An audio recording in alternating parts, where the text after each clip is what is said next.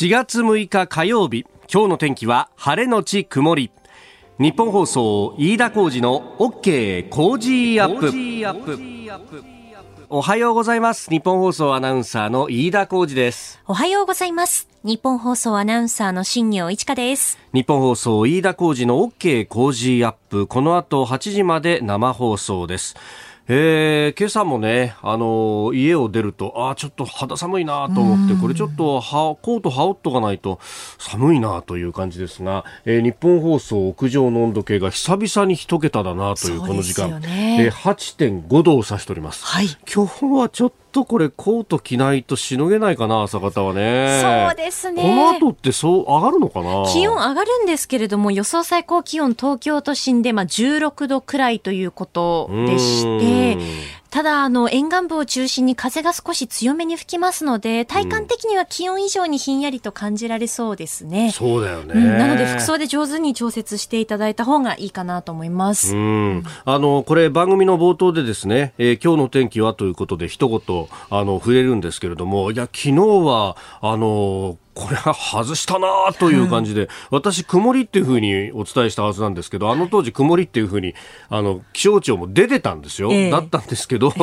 あの蓋開けてみたら、昨日は雨がずっとなんかね、続いて、ね、特に都心周辺は、うん、なんか私もですね、まあ、昼過ぎ、まだ降ってるよって言って、夕方ぐらい、まだ降ってるよっていう感じで。はいね。ね昨日は本当は午前中で雨が止む見込みだったんですけれども、うん、それがこうずるずるってこう伸びていってしまったということで、はい、完全に花散らしという感じになってしまいまして、うん、ね。えー、昨日も言いましたけども今週入学式だったりとかそういうイベントごとがあるところも多いと思うんですがもうなんか入学式は八重桜で迎えるみたいなね、えー、感じになってしまったなというところです。はい、でまああの寒い寒いとばかりも言ってられないんですがあのなんかここのところヒートアップしているのがですね、えー株式市場、特にニューヨークの株が上がりました。えー、ニューヨーク株式市場、ダウ平均株価、連休前の1日と比べて373ドル98セント高、3万3527ドル19セントで取引を終えまして、えー、これがですね、最高値更新と、いうことになっております。えー、1週間ぶりに過去最高値を更新しましたアメリカの経済指標が堅調だったことを受けて景気回復への楽観的な見方が広がったということであります。まあ、あのアメリカも含めて、まあ、あの欧米圏は、えー、イースターのお休みがあったんで、はい、これあの先週の金曜日がですね市場が閉まってたんですね。そうすると、まあ、木曜日4月1日時点から久しぶりに開いたということになってでその間にあのアメリカ雇用統計が出たりとかしてですね。で雇用統計もあの非農業部門の、えー、雇用が非常に伸びているというようなこともあったんで、まあ、それを受けて、えーぐっとこう上がってきたということであります。えー、まあ、ハイテク銘柄中心のナスダックも225.48ポイント上がっているということ、えー、13,705.59という数字になっています。まあ、あの他にもアメリカのサプライ管理協会 ISM というところが発表した非製造業景況指数3月分が過去最高となったことを交換したということで、まあ、この ISM 指数が上がってくると、まあ、あの格的に、えー、景気は良くなってくるんじゃないかみたいなことも言われるんですが、まあ、これただあの月次で出るんでそれがこう何度か繰り返さないとなかなかあの本格回復というところまではいかないかもしれないんですが、まあ、ことほどさように海外、アメリカそしてまあ中国も伸びてきていると、まあ、その辺がですね、えー、この経済全体の特に製造業に関しては、えー、引っ張っていってるということもあって日本の景況感もその製造業だとかその周辺で働いていらっしゃる方は結構忙しいんだよなんてことをいう一方で、えー、サービス業宿泊業等々は非常に、えー、苦境に立たされていると今日ね毎日新聞が一面トップで書いてるんですけれども、えー、クラスター多様化年度代わり新たな接触増えということで、えー、昼カラオケ不動産仲介物販イベントというふうに見出しが立ってます。だからね、飲食店だとか宿泊などを狙い撃ちにするような形の今の対策っていうのがもうこれ完全に、えー、ウイルスから置いてかれているような状況になってるんじゃないかとそういうことも考えてさらに、えー、今後のね、変異種のことも考えるとですね、えー、既存のじゃあ8時で時短だ、9時で閉めろだっていうことがどこまで効果があるのかっていうのを、一つ真剣に考えなきゃいけない時期にせっかく年度変わりなんですから、来てるにもかかわらず、もうあの、1年前と同じことをやっていると。本当、なんかこれでいいのかなということを非常に思う朝であります。あなたの声を届けますリスナーズオピニオン。この傾向ジアップはリスナーのあなた、コメンテーター、私、田新行アナウンサー、番組スタッフみんなで作り上げるニュース番組です。えぜひメール、ツイッターで、えご参加ください。え今朝のコメンテーターはジャーナリストの長谷川幸宏さん。えこの後6時半過ぎからの登場となります。えー、東アジア情勢、台湾のお話など、まあ、6時台もお聞きしようと思っております。えー、そして7時台ですが取り上げるニュース、まずは新型コロナ拡大について、えー、政府分科会の尾身会長が東京も大阪のようになる可能性を指摘という昨日の国会での答弁です。えー、それから同じく国会昨日の参院の決算委員会の中でも菅総理大臣、子ども庁のげ、えー、実現に意欲を示しております。えー、それからフランス、日本、アメリカ、オーストラリア、インド、クアッドの、えー、海軍による共同訓練開始というニュース、えー、キーワードガネーシャの会、えー、そして、えー、7時40分過ぎスクープアップのゾーンでは日米首脳会談について、えー、こちらですね、えー、早稲田大学公共政策研究所招聘研究員の渡瀬裕也さんも交えて、えー、深めていこうと思っております。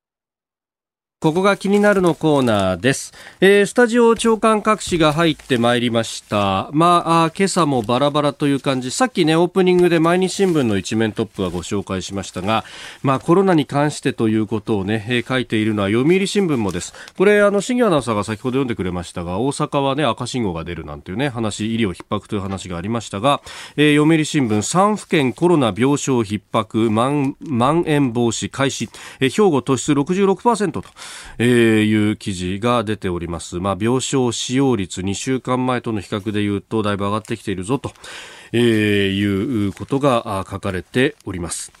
で、えー、産経新聞は、あの、ウイグルのね、方々の苦境というのを自由強権ウイグル弾圧を語るという特集で、えー、連日、展開しておりますが、えー、強制不妊1日80人手術したという、えー、亡命ウイグル人の元婦人会の証言というものを載せております。で、えー、それから朝日新聞ですけれども、まあ、これ各紙ね、あの社会面などで取り上げているところもありますが、朝日はね、突出してます。えー、富士メディアホールディングス外資規制違反の疑いということで、あの、2012年から14年にかけて、まあ、あの、えー、ある、まあ、制作会社を子会社化したんですけれども、そこが実はフジメディアホールディングスの株を持っていたと。で、その場合っていうのは、まあ、子会社が親会社の株を持ってるということになると、議決権的にはこれ相殺しなきゃなんないんだけど、あの、もともとは、あの、一株主だった会社なので、えー、計算としてそのままにしていて、結果的に、えー、放送法の外資規制、まあ20%を超過しちゃいけませんよというところに、えー、引っかかってしまった可能性があると。まだあの、これは、あデータを精査している状況ということでありますが、まああのね、外国の株主の持ち分というものをまあ20%以下に抑えなきゃならないということで、まあ、外国の株主が持っているものの一部をですね議決権のない形の株に転換したりなんかして、えー、調整を毎年毎年こうしているということだったんですけれども、まあ、その辺で、えー、これあの富士メディアホールディングスの、えー、金光社長はあ実務のミスであったんだ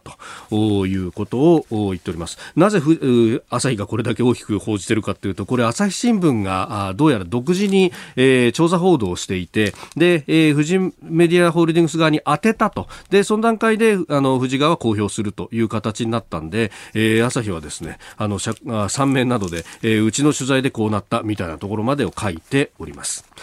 で、まあ、気になる記事としてはですね、これ、あの、日本経済新聞の中のですね、総合面のところなんですが、まあ、4月から変わることということで、この番組でもですね、先週あたりからずっとね、えー、消費税の総額総総額表示についてというのは話をしておりましたけれども、えー、裏面にですね、えー、真相を真相という、うまあ、あの、毎日やってる特集記事がありますが、そこに、えー、企業の価格戦略試す、えー、消費税込みの総額表示開始という記事があってですね、えー、ここにサブの見出しで、政府将来の税率上げ含みというですね、まあ、あの、その先々の意図みたいなものまでを書いております。で、えー、これ中ほどにですね、消費税込みの総額表示は税を取る側、つまり政府から見ると、えー、消費税率の一段の引き上げに道を開きやすくすることにつながると、えー、いうことですね。まあ、あの、今この段階でこれだけ、まあ、ある意味先ほど冒頭でも申し上げましたけれども、その製造業とか一部業種は確かに潤っているところもあるかもしれないですけれども、えー、全体として見ると物価が下がってきている、それから消費が冷え込んできていると、えー、昨日ですね、あの日銀が発表したあの需要と供給のギャップでも、えー、供給、作る側の方は、サービス提供する側の方は豊富にあるんだけれども、それをこう使う側の、えー、需要の方が足らないと。大体あの、GDP 比で2%ぐらい足らないと、えー、大体500兆円日本の GDP はあるとされてるんで、そうすると2%って言っても10兆円ほど足らないということになりますんで、これ大きな額ですよ。で、えー、にもかかわらずですね、税金を今度上げるっていうことを、しかもなんか、あの、税金をこう、負担と考えずにコストと考えればみたいなですね、まあ企業経営側からはそうかもしれないですけども、じゃあそのコスト最終的に負担するのは消費者ですから、えー、そう考えると、このタイミングで話す議論かというところがあるんですが、さらにその先でですね、えー、とんでもないこと書いてまして、今のところ日本では禁じてたが、何が禁じ手か、えー、ヨーロッパ主要国のように経済活性化や景気対策の手段として税率を下げられるようになるかもしれないと。何言ってるんだと。今のところ禁じ手だがって、いや、日本経済新聞はそう思ってるかもしれませんが、なんかこれが世間の常識ですよみたいな感じでこう記事に書くっていうのはですね、甚だ非常識ではないかと。いや、少なくとも私にとっては、え、税金を下げることがひじ、あの、禁じ手っていうことを聞いたことはないと。え、未だかつて。上がった税金が下げられなかったっていうのが、この、あの人類の歴史上あったかっていうような話でですね、あの、上げたものは下げられるだろうと、えー、仮にそれがその立法府の決定を、えー、経なければならないのであれば、立法府の決定を経ればいいではないかというような、で、そのためのね、えー結局経済対策ってタイミングなんで、これだけこう、まあ、庶民がこう、ひいひい言ってるところでですね、け、け、上げられたらたまったもんじゃないと、あの、何度もここで申し上げておりますが、日本のこの GDP のね、えー、半分以上を国内の消費が占めているんだということを考えるとですね、それを喚起するように、えー、お金使いやすくするようにするならまだしも、税金上げてですね、えー、お金使いづらくして一体どうするつもりなんだろうねっていうですね、えー、ことを非常に思思うわけです。まあ消費税だけじゃなくって、えー、いろんな税金だとか、負担が上がってきているというのは社会保険料のアップであるとか、あるいはですね、えー、ここのところまた、あの、議論されようとしている、えー、炭素税というやつもですね、えー、どのタイミングでやるんだというのは非常にこれ、えー、議論になるところでもあろうというふうに思います。あの、これも環境という大義名分があるからいち早く導入するんですみたいなことをやると、えー、結局消費を冷え込ませてしまって、えー、何か日本全体が沈没していくということになると一体どこの国が北総を得るんだろうねということも含めてですね、ええー、経済も安全保障の一つであろうということは非常に思うところであります。えー、ここが気になるでした。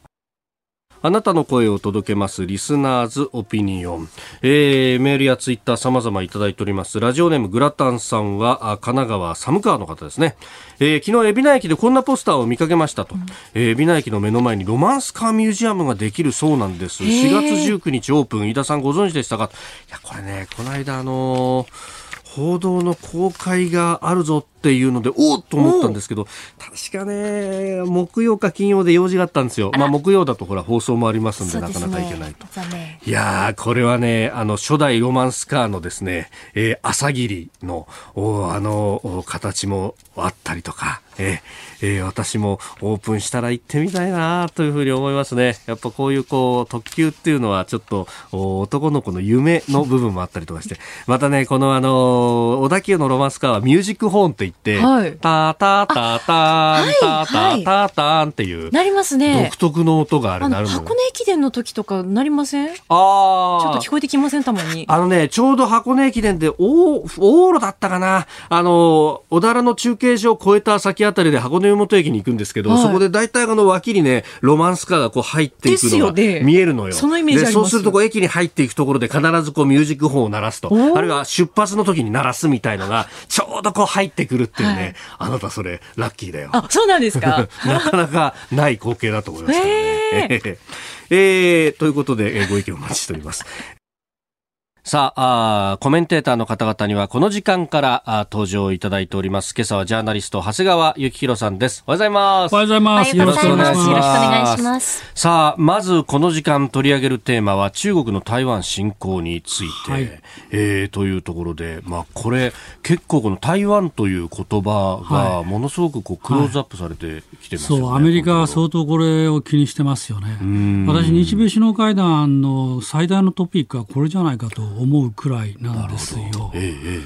で、まあ、あの、上院の軍事委員会というところで、アメリカの太平洋軍司令官、ーはい。前任者、現任者、うんうん。あー両方とも、うん。要するに非常に切迫していると。6年というなんかね、キーワードも言ってますしまあ、6年っていうのは、要するに来年北京オリンピックはい。があって、まあ、それから5年でちょうど任期の問題と重なってくるわけですけど、習近ね。平氏のね。へで、まあだまあ、いずれにしろ非常に切迫していると、で問題は、それが起きるとですね、ーはい。あの台湾とあの与那国島、が110キロしか離れてないので、日本にとってこれ、相当重要影響事態になるのはもう当然。ね。となると、まあ、アメリカは台湾を支援するでしょうから、はい。アメリカの後方支援、さアメリカ自身も後方支援ですけど、さらにそのアメリカの後方支援、武器等防護でやると。いうのはまあ当然に考えられますけど、実はそれにとどまらず、はい。それだけ近いところとなると、日本にとってこれ、存立危機事態に当たるんではないかというはい。見方もあるわけですね。で例えばあの前統合幕僚長の川野さんにおこの間お話に聞きましたら、はい。まあ、川野さんなんかも、これはそ存立危機事態に当たる可能性が非常に高いという、まあ、見通しで、そうなると、こはい。れは後方支援ということにとどまらなくて、えーえーえーまあ、要するに日本の日本人の平和と安全がまあ根底から覆される可能性があるということで、まあ、防衛出動にも直結するかもしれない、はい。まあ、いずれにしろ非常に、えーこれはあの日本にとって重大な事態になるということなんですね。まあ、要するに台湾は日本の原油を運んでくるはい。シーレーンに当たってますし、まあ、えーそもそも太平洋に中国の船がじ出入り自由となれば、はい。まあまあ、非常に、まあ、あの象徴的に言えば、日本全体をね、はい。海上封鎖することだって考えられなくもないとうん。いうことで、まあ、非常にそれで、えー台湾問題って、実はまあ日本でこれまで尖閣、尖閣、尖閣はまあ日本の領土ですから、はい。このことがずっと言われてましたけども、えお尖閣と並んで、もしかしたらそれ以上に台湾の問題が日本にとって非常に重要な問題になると、ーうまあ、そういう可能性が高まってるっていうことですね。うーん。まあ、あの、アメリカ軍が後方支援ということになると、うん。まあ、日本としては、はい。だからどういう行動できるんだと。まあ、武器弾。薬武器弾薬の補給、うんそれから米韓の防護、はい。おということですよねうん。ただし、はいそれは日本側の都合では言ってる話でありまして、はい。中国側から見たら、あ、そうかと、台湾軍を支援するんだな、アメリカはと。うんで、アメリカはその日本を支援するんだなと。んじゃあ、その支援する基地はどこにあるのということになると、それは沖縄だよねということになり、はい。本気でやるとな、まあ、軍事的にほそこまでやるかどうかは別として、本気でやるとなったら、そのアメリカと日本の出撃基地である沖縄だって対象になりかねない、なるかもしれないと。うん。だから昨日あたりから報道出ましたけど、F35 を、はい。まあ、九州のニュータバルに入れるとかっていうのも、まあ、その辺もこう、睨みながらっていうことですよね。まあ当然そうですね。ジですよね。でまあ、そういう軍事的な話と、まあ、あとは在留中国人の保護っていう話もあるかもしれない。と。ここで番組からのお知らせです。再来週4月19日月曜日からのコージーアップは2ヶ月に1回の特別企画をお送りします。コージーではコロナワクチンについて掘り下げます。どうなるワクチン？首都圏の知事が登場コージー専門家会議4月12日から高齢の方へのコロナワクチンの接種が始まります。工事でもとことん掘り下げていきます。4月20日火曜日には埼玉県大野元弘知事、4月21日水曜日には神奈川県黒岩祐二知事が決定しています。そして、いや、今日もここまでにしときましょう。はい、えー、コメンテーターの方々は6時台前半からの生出演です。19日月曜、ジャーナリスト須田慎一郎さん、20日火曜日、えー、数量政策学者高橋洋一さん、えー、21日水曜はカミングスン。カミングスン。はい。えー、22日木曜日は経済学者飯田康之さん、そして23日金曜日は外交評論家三宅邦彦さんです。さらに6時40分過ぎからの黒木瞳さんの朝ナビには、ショーアップナイター解説者の里崎智也さんが登場します。19日月曜日から飯田浩二の OK 工事アップ、どうぞよろしくお願いいたします。えー、7時台もコメンテーターの方々とニュースを掘り下げてまいります。えー、今朝はジャーナリスト長谷川幸宏さんです。引き続きよろしくお願いします。はい、お願いします。えー、メールいろいろいただいておりますが、埼玉っちさん、えー、6時台のニュースで茂木外務大臣と王毅外相の電話会談とありました。えー、尖閣の問題、ウイグル問題など話したけれども、中国側はこれまでの主張を繰り返しただけだったとのこと、うん、中国側の呼びかけだったそうですが、何のための会談だったんですかね、これ、と。うん、おいただきまあ、中国としては、できることならば、日米の間にくさびを打ち込みたい、はい、と思ってることは間違いないですよね。で、まあ、このところ、日本もいろんな、まあ、あの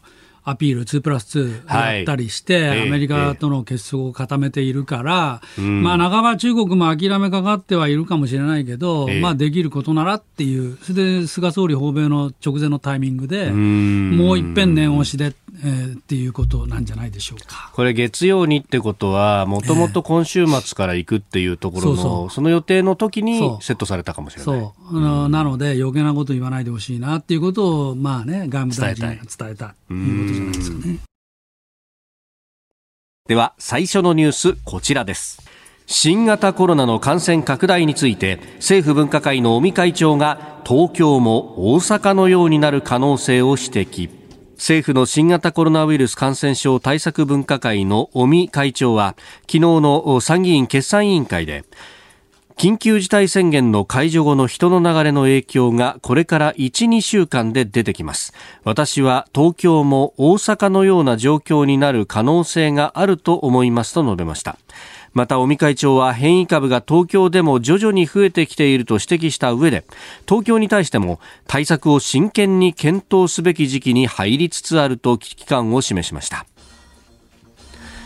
えーまあ、菅総理もね、えー、全国的な第4波という大きなうねりにはなってないけれども、うん、強い危機感を持って対応する必要があると。まあ、確かに東京はまだね、はい、あの大きなうねりっては言わないけども、まあ、でも増加傾向間違いないんで、ん。まあ、私は第4波と言っても間違いないと思いますね。で、まあ、その上でですね、はい、その大阪と東京の大きな違いでちょっと心配なのは、はい大阪はいわゆる英国型変異と言われているんですよ。はい、でところが東京や、まあ、埼玉、千葉、これはあのブラジル型。ないし、ブラジル型からさらにもう一回変異した南アフリカ型と言われていて、はい大阪と、まあ、関東とどう違うかっていうと、うん、大阪の英国型の方は実はワクチンはそこそこ効くんじゃないかとと言われてるんだけど、はい、そのブラジル型や南アフリカ型はワクチンの効きが弱いんじゃないのと、まあ、言われてまして。はい。そうだとすると、まあ、東京、大阪、あの埼玉、千葉、まあ、おそらく神奈川もですけど、まあ、関東はちょっとこれからね、どうなるのかっていうところが非常にまあ心配だなと思いますね。まあ、この変異株に関しては、非常にこう感染力の部分で、えー、えー、強いと、まあ、大体1.7倍から2倍ぐらいあるんじゃないかと言われていると、はいはい、でまあ、重症化率についても、えー、まあ、諸説あるというところで、えー、まあ、あの一説には、こちらもやっぱり1.7倍ぐらいあるんじゃないかという。話も出てきてますけど、そうすると病床をね、えー、えー、埋まる速さが格段に違う可能性があると。そう、それもありますし、うん、それから、まあ、そもそもですよ、その埼玉や千葉の変異は、まあ、ブラジル型、今申し上げた通りで、はい、まあ、かなり明らかになりつつあるんですけども、うん、東京の変異株があのあまり報じられてないじゃないですか、ええ、数字が少ないって、まあ、出てきても数字が少ないからなのかもしれないけども、昨日で20人ちょっとだそう実は専門家に言わせると、いや、東京も実は相当増えてるはずなのに、検査体制がしっかりできてないからだというふうな声もあるんですよね。はいあのーそもそもだって神戸なんかは、はい。地方の衛生研究所えレベルでえー独自に検査して、まあ、あの英国型変異が出てるってことがまあ明らかになって、うん。これはもう2、3週間前からずっと報じられてきている通り、はい。でそれはたまたまじゃあ神戸で起きたのっていうと、そういうことなくて、んうん。要するに検査で分かってるからなんですよ。はい。ところが東京はあの、まあ、感染研という国の組織はあるけども、東京都自身の地方衛生研究所だってあるはずですから、あそこでしっかりやるべきだと、ん。やっぱり、うんあの小池知事、その辺がちょっとね、遅れ手遅れわ手遅れになってんじゃないの？とうん。いうふうな指摘をする専門家の方もいらっしゃいますね。今あの、モニタリングの形でね、まあ、はい。ある意味の抜き取り検査というようなことをやっています。まあ、あの、そのね、えー感染者の数というものが、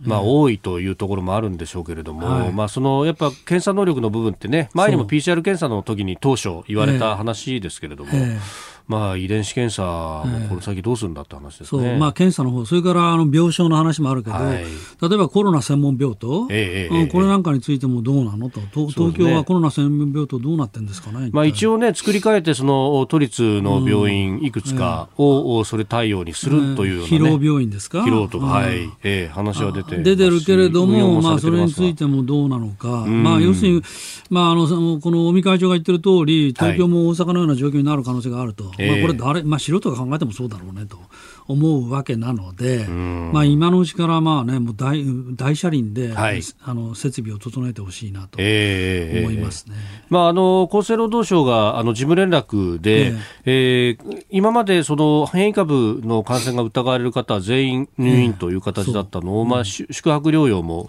含むと、ええ。まあ、特に無症状だったりとか軽症の方は、ええ。ーそういうふうに変えたんだけれども都道府県によってはまだまだ全員入院と、東京はそういう形だそうです、ね。それから宿泊療今ご指摘の宿泊療養ホテルはい。ですけど、これまでは、まあ、ホテル行ってもい、いわゆる治療行為は何もないと、看護師さんが風邪薬持ってくる程度だったと。うん。でも、これはもう明らかにね、それだったら重症するのまでもうほっといくっていう話かと。ん。いうことなので、まあ、あー見直して、そこの、た例えばアビガンの投与とか、はい。もうホテルで可能になるように、えええーまあ、見直すうんべきだと思います。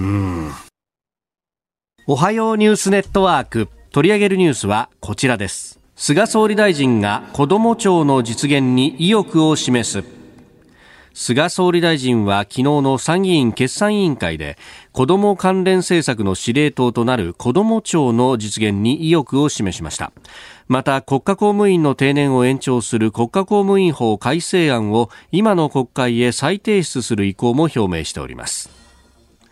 子どもに関わる政策が厚生労働省、文部科学省、法務省など複数にまたがることを指摘し、えー縦割りの打破だと、えーいうことを強調したということいや。これはね、やるなかなかこれ力技が必要ですよね。えーえーえー。だって、ほら、幼稚園は文部科学省でしょ、はい。で、厚生労働省が保育省でしょ？保育保でしょ、うん。それから内閣府が認定子どもでしょ、はい。これ内閣府の認定子子ども園っていうのは、つまり文科省と厚厚労省の喧嘩が終わらないから、はい。しょうがないから内閣府が認定子ども園って作ったわけなんで、ええええ要するにこれはもう20年、30年戦争と言ってもいいぐらいの話ですよね。うん。だからここのところをその切り取ってきて、はい子ども庁に一本化しようと思ったら、まあ、両省はものすごい抵抗するのはもう見えていますし、えー加えて例えば児童虐待、私、ここの問題が一番大きいと思うんだな、児童虐待防止。はい。となると、まあ、警察とかね、そうですねえーもう関わってくるわけですよ。うん。まあ、これ、ぜひやってもらいたいとは思うけど、ええ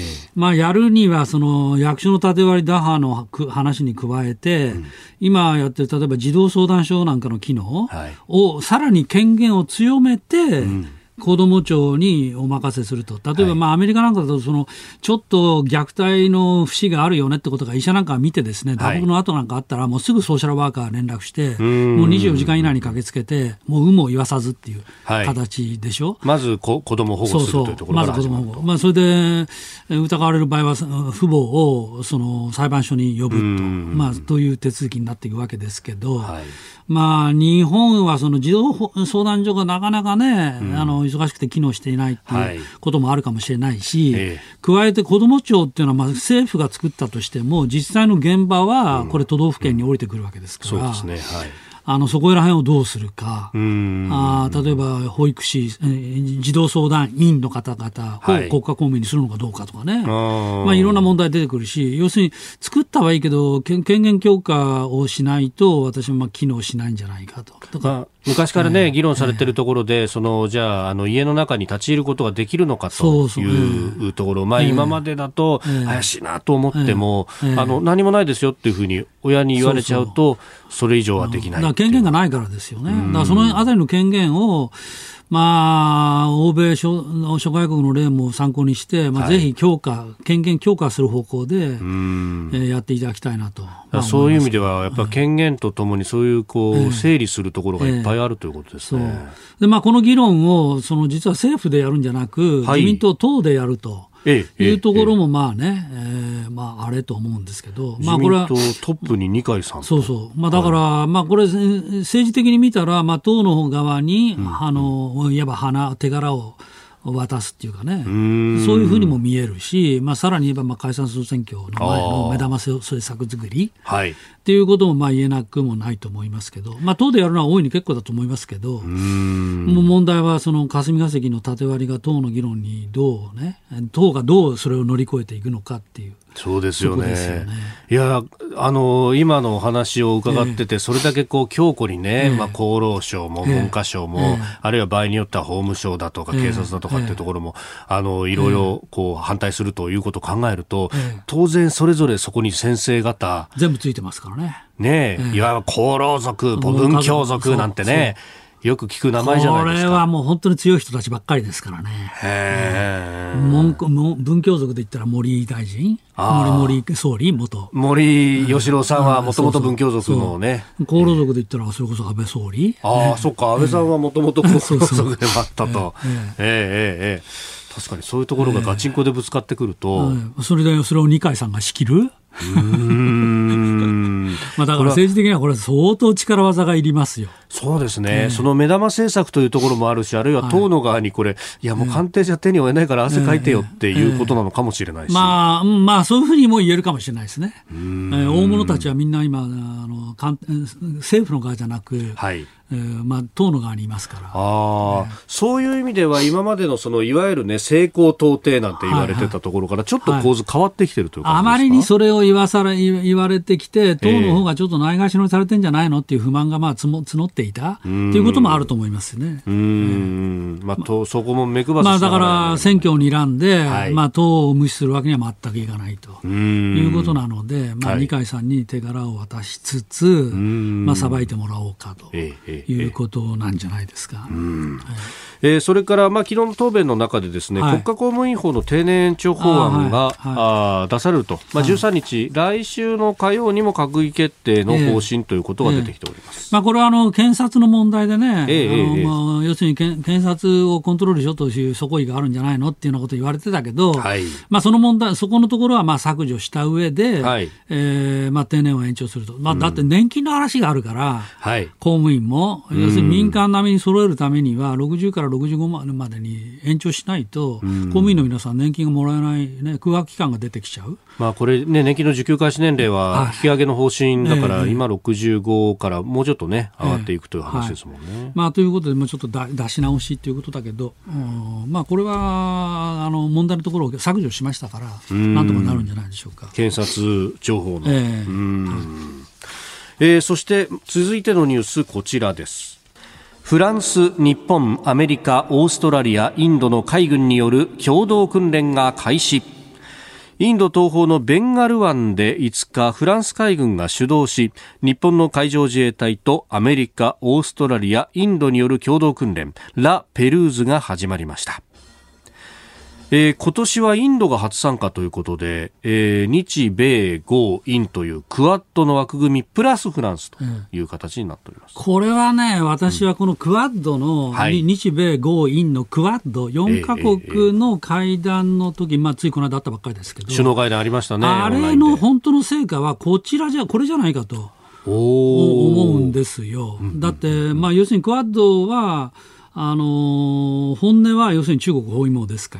けども、はいうん、あれは例えばワクチンをインド太平洋諸国、途上国に配るってぐらいの話しか出てなくて、そうでしたね、この話はなかったんだけど、うん、まあ、本当にその例えば中国包囲網を牽制しようと思ったら、はい、やっぱりこの共同訓練、えー、っていうのが目玉になるはずなんですよ、どう誰がどう考えても、はい、ところがあの共同声明にはこれ書かれてなかったけど、ええ、ほぼ同時、全く同じタイミングで、あのインドの側から私が見た限りでは読売新聞が書いてましたけど、えインド発でこの共同訓練をやるっていうことが書かれてましたよね。だから共同声明には出てなかったけど、実はクアッドの一番の成果はこれですよ。とりわけフランスが入ると。はいで、まあ、今回はこのフランスに入れた5か国でやるんだけど、もしかしたらこの先はイギリスだって入ってくる可能性がありますね。ああ、空母こっちに回してくるという話、ね、そうそうあのクイーンエリザベスを南シナ海に派遣するっていう話がもう出てますから、そうですね、来年はもしかしたら南シナ海で、フランスにイギリスでもしかしたらさっきニュースを読まれてたあのドイツ、はい、ああ2プラスをやると、えー、なんかだってあるかもしれないなと。いう展開ですね。まあ、いきなり南シナ海でやったらそれはあまりに刺激的なので、はい、とりあえず今回はインドの沖のベンガル湾、ベンガル湾でベンガル湾と、まあ、いずれにしてもまあインドも参加してやるっていうことになったので、まあ、これは得点だなと。インドはどちらかというと、あのクワッドの枠組みを格上げして中国包囲網にしていくっていうことについては慎重でしたからね。はい、えー、えー、えー、やっぱその辺はね、あの中国と実際国境を接していて、でかつまああの紛争もあるというところで、まあまあもともとほらネール首相の頃から、はい、あの独立独歩でいくっていう。そうですよね。非同盟主義でしたからね。うん。まあその辺がやっぱあのあるし、まあ、えーかつてイギリスの植民地であったということも考えると、はい、やっぱアメリカ、オーストラリアのこういわゆる、うん、まあ、こういったらなんですが、白人国家と直接やるっていうのは、ちょっとやっぱ後ろ向きなところがあるんですかね。まあでも、そうだったんだけど、まあこれで共同訓練やるし、それからあのワクチンもインドで国内で生産したものを分けると。まああれも本当はね、まあインドはお金が欲しかったんだと思いますけどね。まあそういう、まあもともとね、いろんなワクチンとかをこう、医療品作ってるという実績ありますもんね。だから首脳会議やるんだったら、なんかお土産くれないみたいなことで、まあ日本で言えば円借款しますからと。ああという話だったんじゃないかなと。まあ、でも着々とまあ進んでいる。ことは間違いないと思います。まあでもこれやっぱり日本が橋渡し役になるっていう形になるんですかね、えー、こういうところもね。うん、まあ橋渡しっていうか、まあ、まあ、日米豪は、足並みは大体揃ってきていると。とりわけアメリカ。まあ、バイデン政権もなかなかちゃんとやってるじゃないと、このまあ、ちょっと話は違うけど、国務長官と、ね、大統領補佐官のラインというのはね、えーえーやってるんじゃないのと、うん。ちょっとね、はい、バイデンも融和的かなと思ったら、意外にしっかりやってるなっていう印象がします。はい、続いて、教えてニュースキーワードです。ガネーシャの会。酒井学官房副長官は昨日の参議院決算委員会で菅総理大臣を支持する自民党無派閥議員グループガネーシャの会のメンバー12人と総理官邸で昼食会を開き与野党から批判を受けていた問題で総理官邸の規則に触れて昼食会自体に問題があるとは考えていないと述べました。えーまああのただ反省するということは、うん、まあ、もちろん、あの言っていたわけですけれども、まあ、このガネーシャの会というねもともと無派閥議員の集まりで、うん、なんかインド古代の宗教バラモン教の守護神、イダテンイダテンの兄弟、うんうん官義店、官義店って人の、それが別名。がガネーシャだと、えー、まあ、よくわかりませんが、はい、まあ、昼食会自体に問題があるとは考えていないと言ってるけど、ん。まあ、問題あるでしょう。うん。まあ、私は問題あると思うな。だって、官邸は官邸で政府の仕事するところで、はい。これはだって、あれでしょ、ガネーシャの会、要するに、ああ菅さんの側近たちをっていうかね、親親睦会っていうか、はい。あのし支持者、支持議員たちを集めた会を、まあ、官房副長官がしやし主催したっていうのは、え。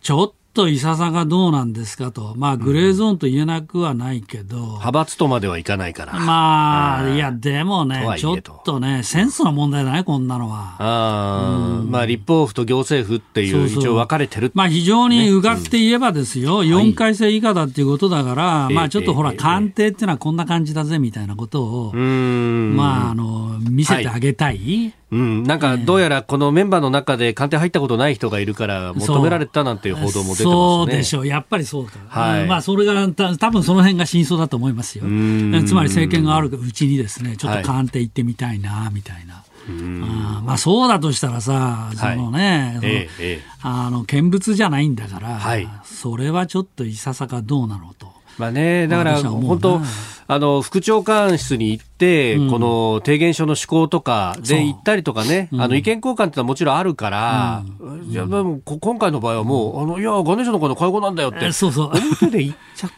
う。ん、それは記者団に会うときになな、なんで来たんですかって言われたら、いや、派閥の会合だって、えーまあ、派閥じゃないにせよええですよ。ええでも会合だって言えば、えってそうしたら、記者えっと、記者の方がえっとなるに決まってますよ、それはね。ここでやるんですか？ってそう。そうそう。まあ、前には結婚のご報告に行った議員さんもいたけど。ありましたね。ありましたそういえばね。ありましたそしたら隣に総理もいてってそうそう。いうようなね。あれも後でいろいろ言われましたよね。ああ、そうですよね。結婚報告を官邸でするやつがどこにいるんだみたいな。うんうんうんうん。本当にそうだいや、としたら結婚報告の記者会見をだ。あれあ、そうだ。記者会見を。をやるのは、うんはいうんっていう例もあったぐらいですから、はい。ええその辺はええまあね、政治家のセンスの問題で、うえん。ー考えればいいと思うけど、大体この酒井さんって方さ、まあはい。時々名前見るんだけど、一体何やってんですかね。うん。ちょっと私よくわからないんで、そこら辺が。ええええ。まあ、官房副長官ってだ結構大事なポストで、はい。えー前で言えば、まあ、官房長官の加藤勝信さんとか、そうですそれね。から文科大臣のね、はいえー方とか、あと、えーあの、今萩うん、幹事長やってる世耕さんとか、あ、萩萩生田さんもね。さんもとかええまあ、要するに登竜門ですよ。うんうんうん。まあ、国会とのリレーションをここでやるっていう形ですでまあ。本来は酒井さん、まあ、どっかで読んだ記憶では、はいあ官邸と党の間の橋渡しをするとはい。いうようなことが書かれていたと思うけど、まあ、ちょっと存在がね、はっきりよく見えないなと。まあ、だからそこんな昼飯なんか食ってるぐらいだ食べてるようであればですね、はいまあ、本来の仕事をきちっとやってもらいたいなと,、うんと思いました。まあ、しかし、こういう会合をこうやるっていうのは、やっぱりこう選挙だとかっていうのが近い、そまあ、それもありありますかよね。だって議員さんから見たらさ、政策転換もあるけども、はいまあ一体いつ選挙なの？とええいうことで、もう頭がいっぱいでしょう。う。まあだから、これも多分写真かなんか撮ってんじゃないですか？おお、あ、なるほどね。うんツーショットであるとか、そうそうあるいは集合でというような。副長官との写真とか。うーん。で、僕はこんなにこう仕事してるんですよっていうところそうそう、官邸に出入りしてるんですよ、みたいな。ああ、しかもそうですよね、この当選回数4回以下に絞ったということを考えると、まあ、政権交代前後ぐらいからっていう、最もね、あの年金を入った4年生議員でもそうなると、そうまあ、そうすると選挙一生懸命やんなきゃっていう人は多いわけですもんね。まあ、衆院4回生、3回生っていうのはね、何かとこれまでもああ物議を醸した世代ですよね。うーん、まあ、大量当選の 世代だというようなね。まあ、その辺をこう、まあ、派閥というものが昔は礼儀作法を教えてたなんてことも言いますけれども、ええそういうのがなくなってくるじゃあ、中でって礼儀作法誰が教えんのと。まあ、党の方でなんかね、あの選対本部で研修会を開いてみたいなことをやったりとかっていうのはあるようですけれども。うんまあ、ぜひそこら辺はね、二階さええん中心にね、そういうこともやってもらいたいなと思いますよね。うーんまあこれね、えーまあ、官邸の規則では昼食会自体問題はないというふうに、まあ、言われてるけど、ということでありますが、うんまあ、官邸にでも出入りすれば記者団に捕まるってことはもう分かってるわけだから、ええ、その辺のセンスですよね。一体どうやって答える、まあ、そこそれまで例えばだからさっきおっしゃったように例えばなんか要望書をね、はい、提出するとかぐらいなことがあれば、まあもっともらしいかなとは思いますけど、まあそれもなかった。た多分お昼食べただけ、ではちょっといささがどうなのと。えー、続いてはここだけニューススクープアップです。この時間最後のニュースをスクープアップ。日米首脳会談。菅総理大臣は昨日の参議院決算委員会で日米首脳会談の日程について訪米の成功に万全を期すため4月16日に行うと述べましたまあ、あの、もともとね、4月9日から訪米ということは言われてましたけれども、うん、1週間後ろにずれたと。1週間後ろうん、まあ、ケリーさんと気候変動の問題で、はい、アメリカ政権の内部の調整に時間かかる。まあ、本当かどうかわかりませんけど、えー、まあ、そんなこと言われてましたね。えー、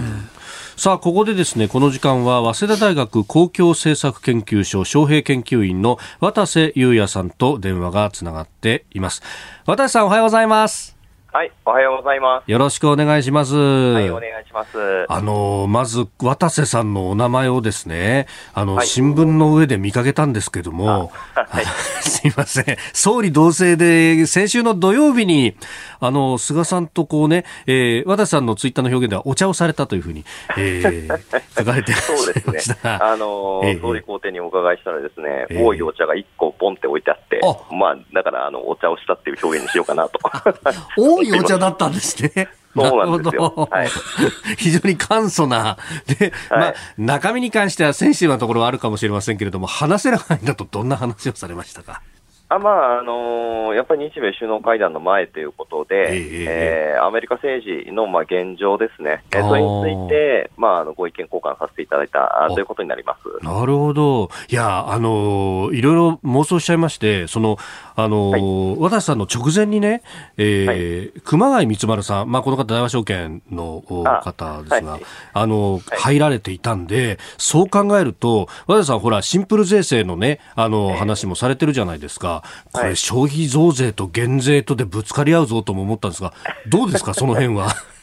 いや、まあ、そこら辺は全然話しませんでしたよ。あの僕はやはり呼んでいただけるときっていうのは、ええー、一番専門がアメリカなもんですから、はい、まあ、そこについての意見交換っていうのはほとんどですね。なるほど、はい、でやっぱりねあの、いよいよ訪米というところで、あの渡さんご自身はどうご覧になってますか、この菅訪米というもの。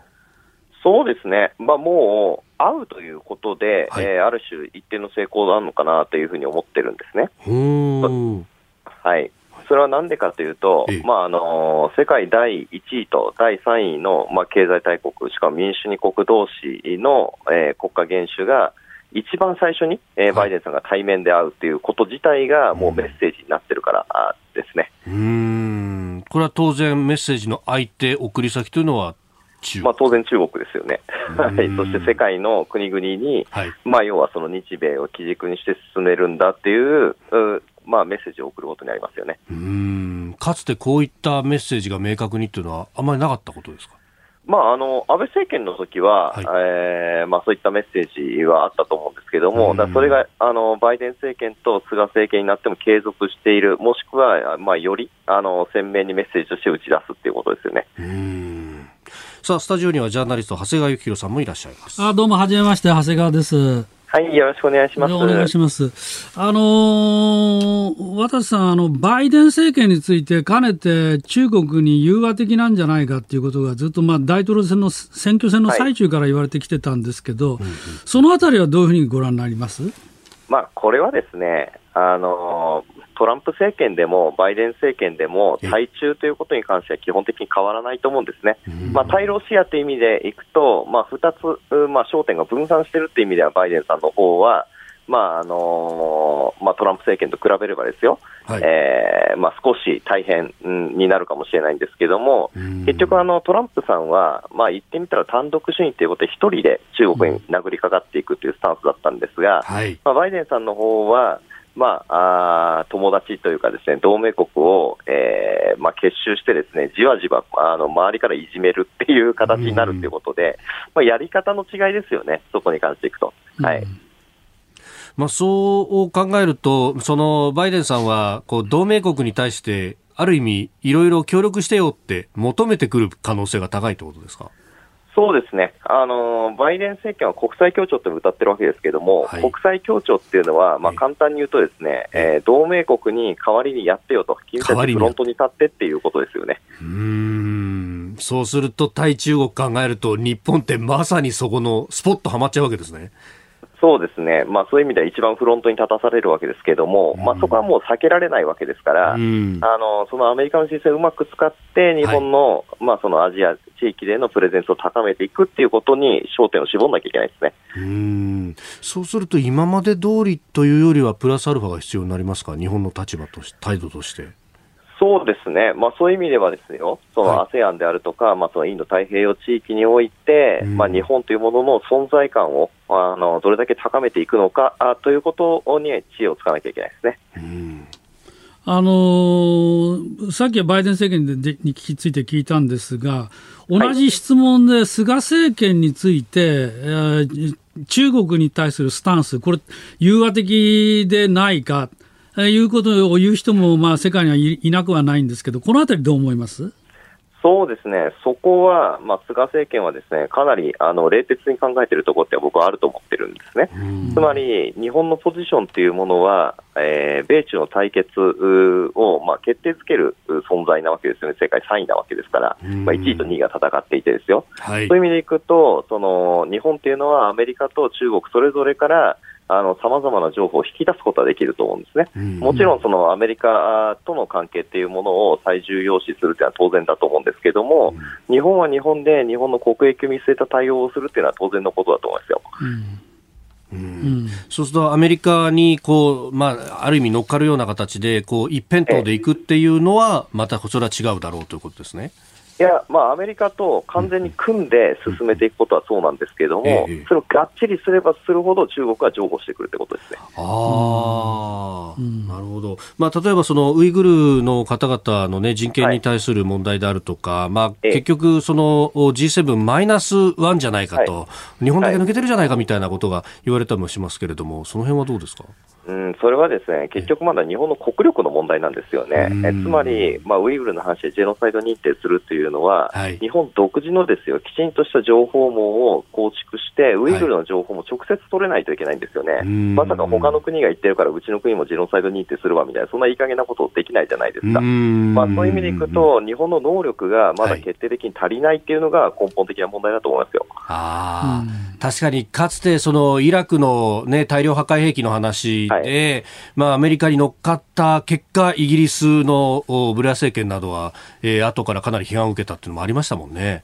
そうですね、まあ、そういったことを、まあ、中国に対して日本がやるそして万が一失敗してしまうと、うん、えー、いうことは、まあ、それはまずいですから、うん、まあ、あのそもそも日本にその能力はまだないと、はい、きちんとそういったところに予算をつけていって、ええ、あ中国の国内情勢とかをしっかりと把握するというところからスタートしなきゃいけないというレベルなんですよね。なるほど、そういう意味で冷徹っていうことですか？